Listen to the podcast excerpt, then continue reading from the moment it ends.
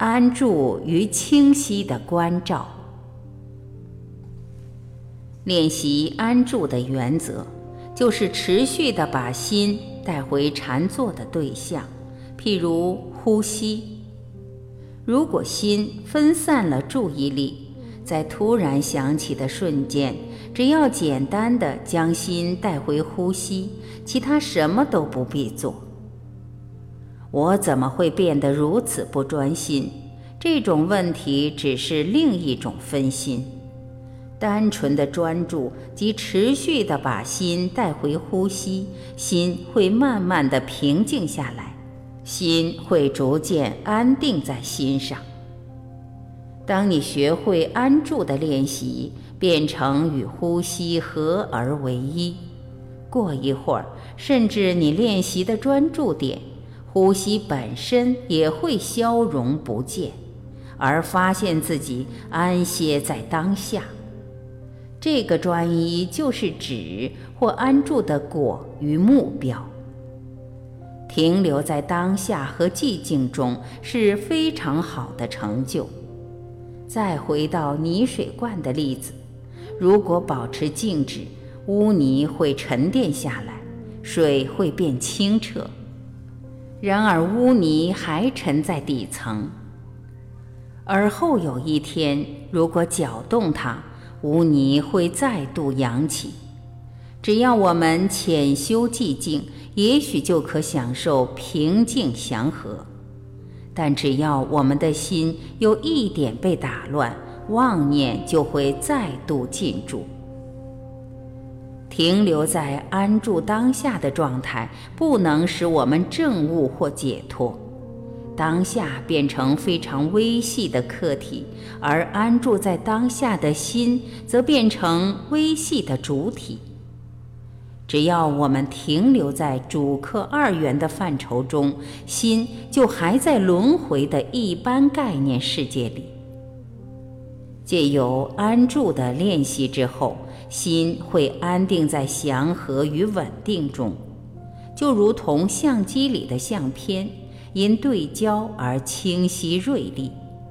所以，止的专一会使心的清明慢慢升起。一旦障碍渐渐移除，自我与攀缘的习性便开始消失了。清晰的关照或洞察力显露，梵文叫做观。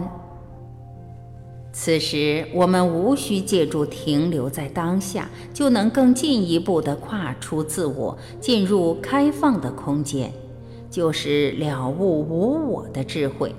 也就是断除妄念与从轮回中解脱的智慧。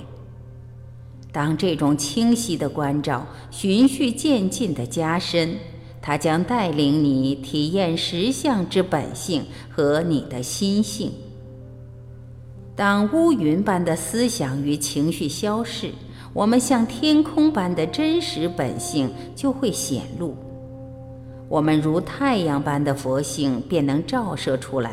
就像发散自太阳的光和温暖，智慧和慈爱从内心深处的本性照射出来。攀缘错误的自我已消失，我们只是歇息在心性中最自然的状态下，没有任何参考、概念、希望或惧怕，带着平静却高昂的信心。这是你所能想象的最深刻的幸福，微妙的平衡。禅坐如同其他艺术，在放松和警觉之间，必须维持微妙的平衡。从前有一位比丘，名叫易尔，跟随佛陀的一位入室弟子学习禅坐。他无法体会应该保持什么样的心态，很努力地想专注，却感到头疼，因此他就放松心情，结果睡着了。最后，他请求佛陀帮助。佛陀知道他在出家之前是一位出名的乐手，就问他：“你在家时不是擅长拉琴吗？一儿点头。你如何拉出最好的琴声？在弦很紧还是很松的时候？都不是，必须适度，既不可太紧，也不可太松。那就对了，你的心既不可太紧，也不可太松。在西藏诸多伟大的女性上师中，有一位叫玛吉拉杜，她说。警觉，警觉，不过要放松，放松，这是禅坐时重要的戒。维持警觉心，但同时要放松。事实上，要放松到连放松的念头都不执着。思想与情绪，波浪与海洋。人们开始禅坐时。常常说他们的思想很狂乱，变得比从前更纷杂。但我一再向他们保证说，这是一个好征兆，这绝不表示你的思想比从前乱，反而是因为你比从前安静，终于察觉你的思想一向是多么杂乱。千万不要灰心或放弃。不管有什么念头出现，你要做的只是保持当下，即使在一片混乱中，也要把注意力放在呼吸上。古代的禅坐教授法中记载，开始禅坐时，念头总是一个接一个出现，从未停止过，好像是激烈的高山瀑布。渐渐的。禅坐功夫进步了，思想就像溪流，穿过深而窄的峡谷，汇入一条蜿蜒的河流，缓缓流向大海。最后，心变得像平静安详的海洋，只是偶尔有涟漪或波浪出现。有时候，人们会认为，禅坐时绝不可以有任何思想和情绪。当思想和情绪出现时，他们就变得懊恼不已，认为自己失败了。事实绝非如此。有一句西藏谚语说：“只要肉，不要骨；只要茶，不要茶叶。”这是过分的要求。只要你还有心，必然会有思想和情绪，如同大海有波浪。太阳有光芒，心的光芒就是他的思想和情绪。大海有波浪，却不受波浪干扰。波浪是大海的本性，波浪将升起，但它们会往哪里去？回到大海。波浪来自何方？大海。同理，思想和情绪是心性的光芒和表现。它们从心中升起，但消失到哪里去？回到心。不论心中涌现的是什么，千万不要把它看成特别的问题。如果你不强烈反应，如果你能够安忍，它还是会再次回归它的本性。如果你有这种理解，那么心中升起的思想。只会加强你的修行。如果你不了解他们的本质是心性的光芒，那么你的思想就会变成混乱的种子。因此，请以旷达和慈悲的态度来对待你的思想和情绪，因为你的思想是你的家人，是你的心的家人。在他们的面前，诚如敦珠仁波切经常说的，要像一个年老的智者看着小孩子玩耍。我们常常疑惑，对于负面的心态或某些扰人的情绪，应该怎么处理才好？在禅定的旷达境界中，你可以完全没有偏见地看待你的思想和情绪。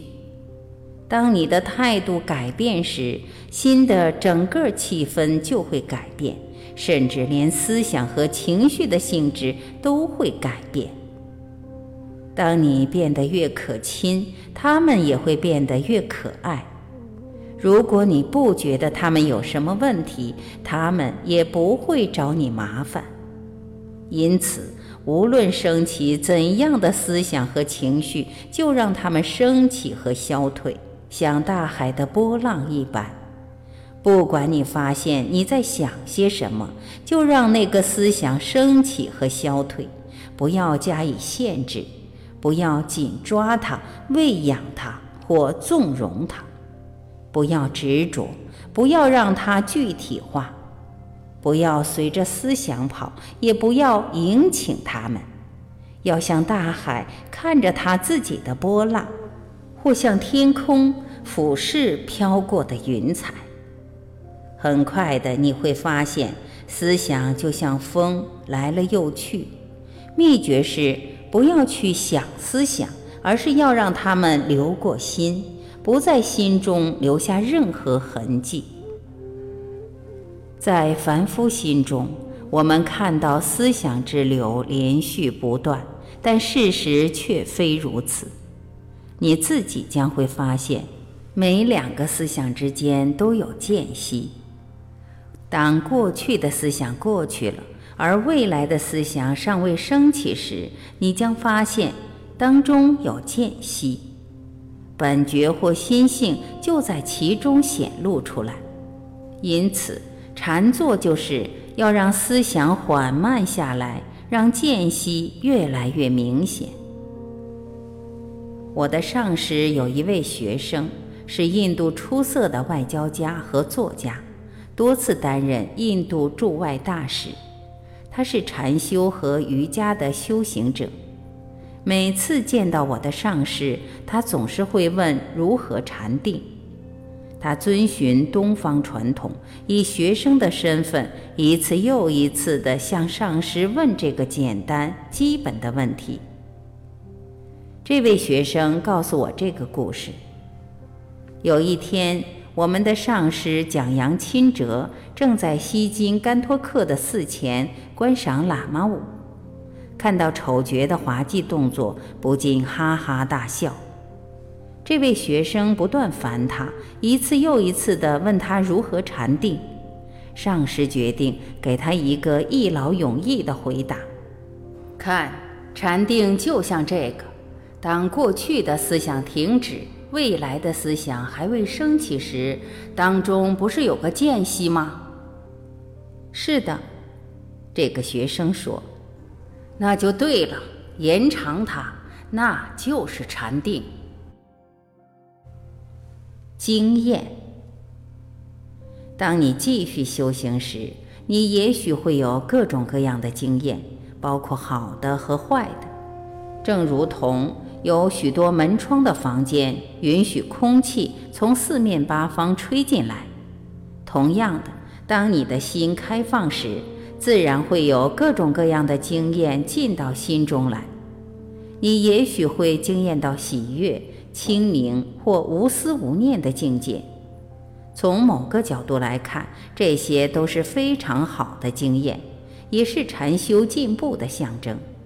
因为当你惊艳到喜悦时，这是欲望暂时消失的征兆；当你惊艳到真正的清明时，这是侵略性已经暂时停止的征兆；当你惊艳到无思无念的境界时，这是愚痴已经暂时消失的征兆。它们本身是好的经验，但如果你执着它们，就会变成障碍。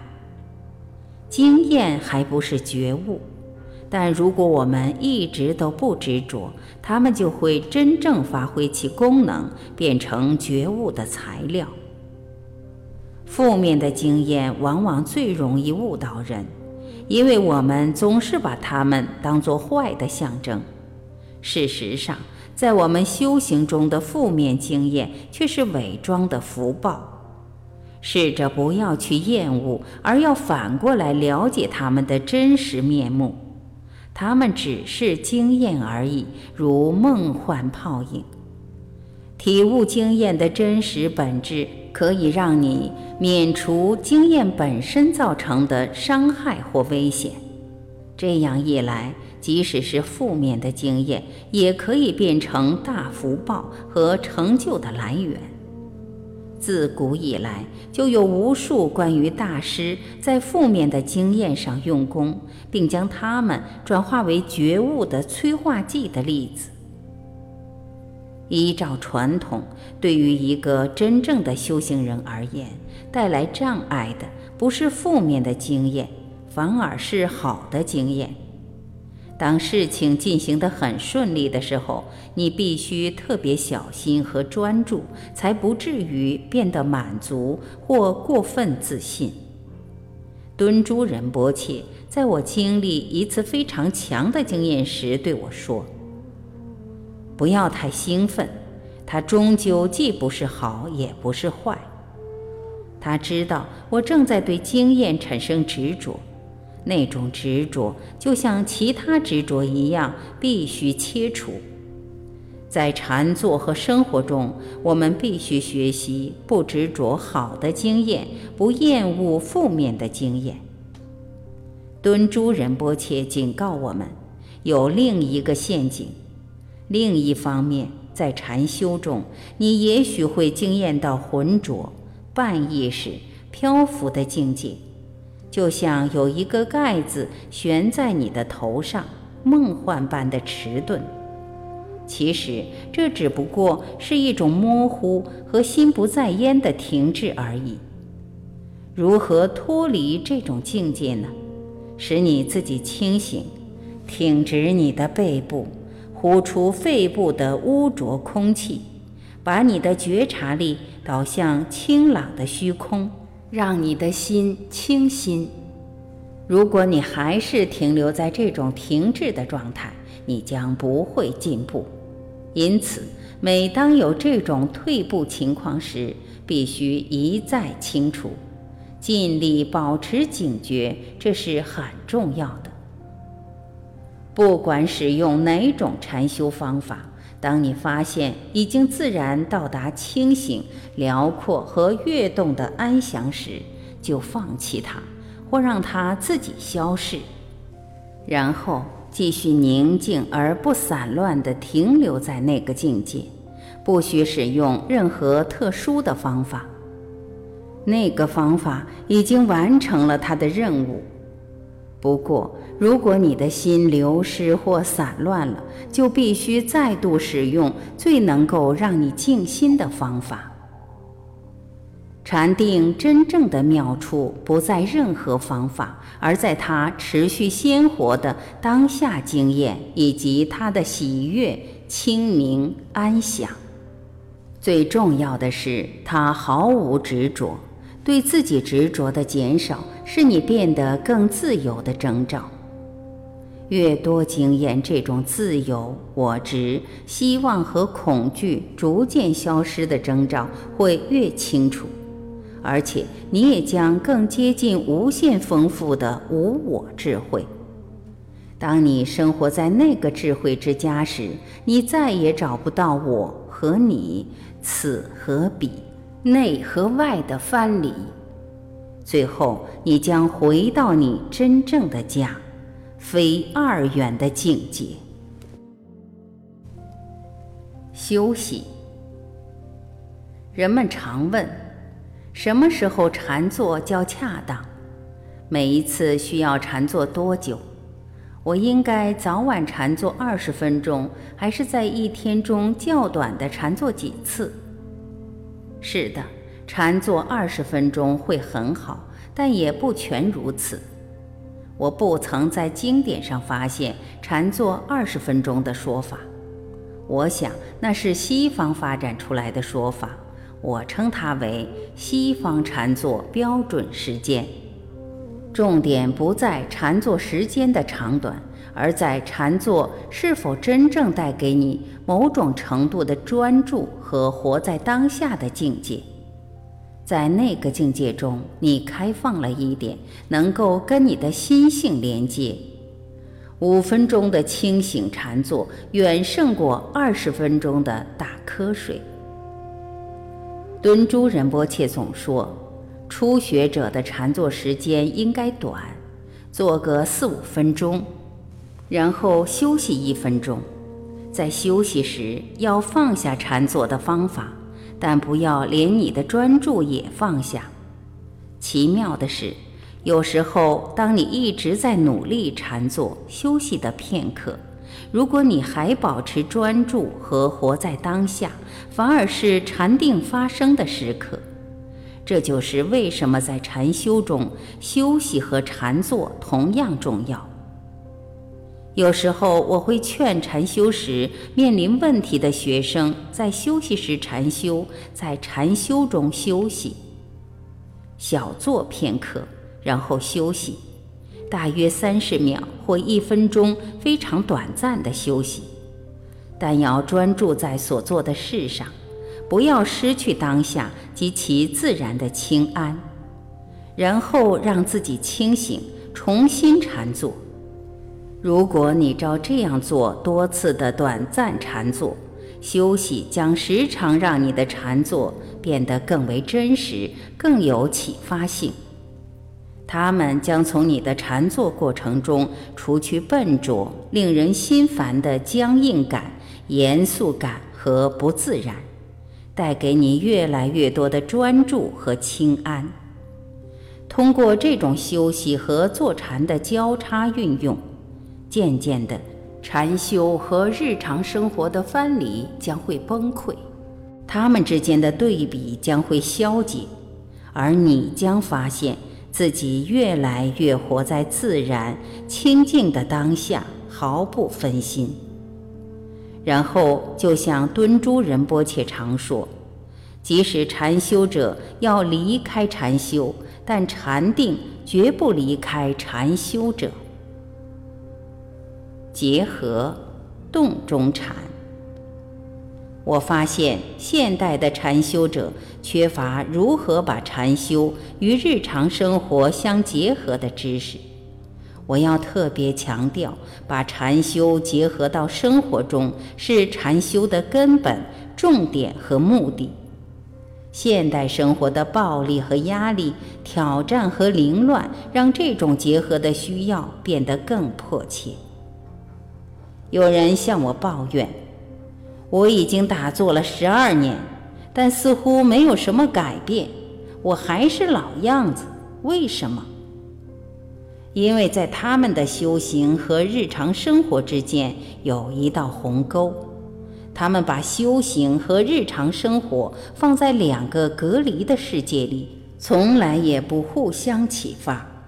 这让我想起。在西藏读书时认识的一位老师，他可以将藏文文法的规则解析得头头是道，却几乎写不出一句正确的句子。既然如此，我们怎样做才能达到这种结合？怎样才能让禅定的宁静、喜悦和旷达自在地渗入日常生活？除了持续不断的修行，并无取代方法，因为唯有通过真正的修行，我们才能够持续尝到心性的宁静，并在日常生活中保持这种经验。我总是告诉我的学生，不要太快就跳出禅定，停留几分钟，让禅修的安详渗入你的生活。如同我的上师敦珠仁波切所说：“不要跳起来就跑开，要将你的专注与日常生活结合在一起，要像一位头颅破裂的人，随时随地小心翼翼，唯恐别人碰到他。重要的是，在禅修之后，不要回到我们易于固化的看待事物的习气中。”当你重新进入日常生活时，要让禅修带给你的智慧、洞察力、慈悲、幽默、柔软、旷达和自在，充满你每天的生活经验。禅修唤醒你体悟一切事物的本性是如何虚幻如梦，甚至要在生死苦海中维持那份觉察。一位大师曾说过，在禅修之后，修行人必须变成幻化之子一般。敦珠仁波切劝大家：万事万物固然都如梦幻泡影。但你还是要幽默地继续做事。譬如，当你走路时，不要有无谓的严肃感或自我意识；反之，你要轻松地走向真理的开放虚空。当你坐下来时，你要做真理的堡垒；当你吃东西时，要把你的负面和幻想吃进空性的肚子，消融它们。遍及虚空法界。当你大小便时，观想一切障碍正被清洗净除。因此，真正重要的不只是练习如何禅坐，而是禅坐之后你有什么样的心境。不论你做什么，都要将这种宁静和专注的心境延伸至所做的一切事。我很喜欢一则禅宗公案。弟子问师傅：“师傅，你如何将正悟表现于行动之中？你如何在日常生活中修行？饿的时候就吃，困的时候就睡。”师傅回答：“但是师傅，每个人都在睡，每个人都在吃啊。但是。”他们吃的时候，并不是每个人都在吃啊；他们睡的时候，并不是每个人都在睡呀。从这则公案中衍生出禅宗名言：“当我吃饭时，我就吃饭；当我睡觉时，我就睡觉。”这句名言的意思是，不管你做什么，都要全然在当下。绝不可以让自我的分心阻止你清醒，这就是结合。如果你确实希望达到这个目的，你需要做的不只是把修行当作偶尔服用的药物或治疗，而是要把它当作每天的食粮。这就是为什么远离现代都市生活的压力，在闭关的环境中修行。是发展这种结合力量的殊胜方法。常常有人参加禅修，总是希望获得异常的结果，比如看到某种景象、发光或神通。当这些神异现象没有发生时，他们就觉得失望。但禅修的真正奇迹，比这些现象还要平常有用。那是一种细微的转化，这种转化不止发生在你的心灵和情绪之中，还实际发生在你的身体上。它具有很大的治疗功能。科学家和医师已经发现，当你的心情很好时，你身上的细胞也比较愉快。反之，当你的心情不好时，你的细胞也变得有毒。你整个人的健康情况跟你的心境和生活方式密切相关。灵感。我说过，禅坐是通往正悟之路，是此生最大的努力。每当我对学生谈到禅坐，我总是强调。禅修必须严谨修行和虔诚恭敬，同时也总是告诉他们，重要的是禅修必须尽可能富有启发性和创造力。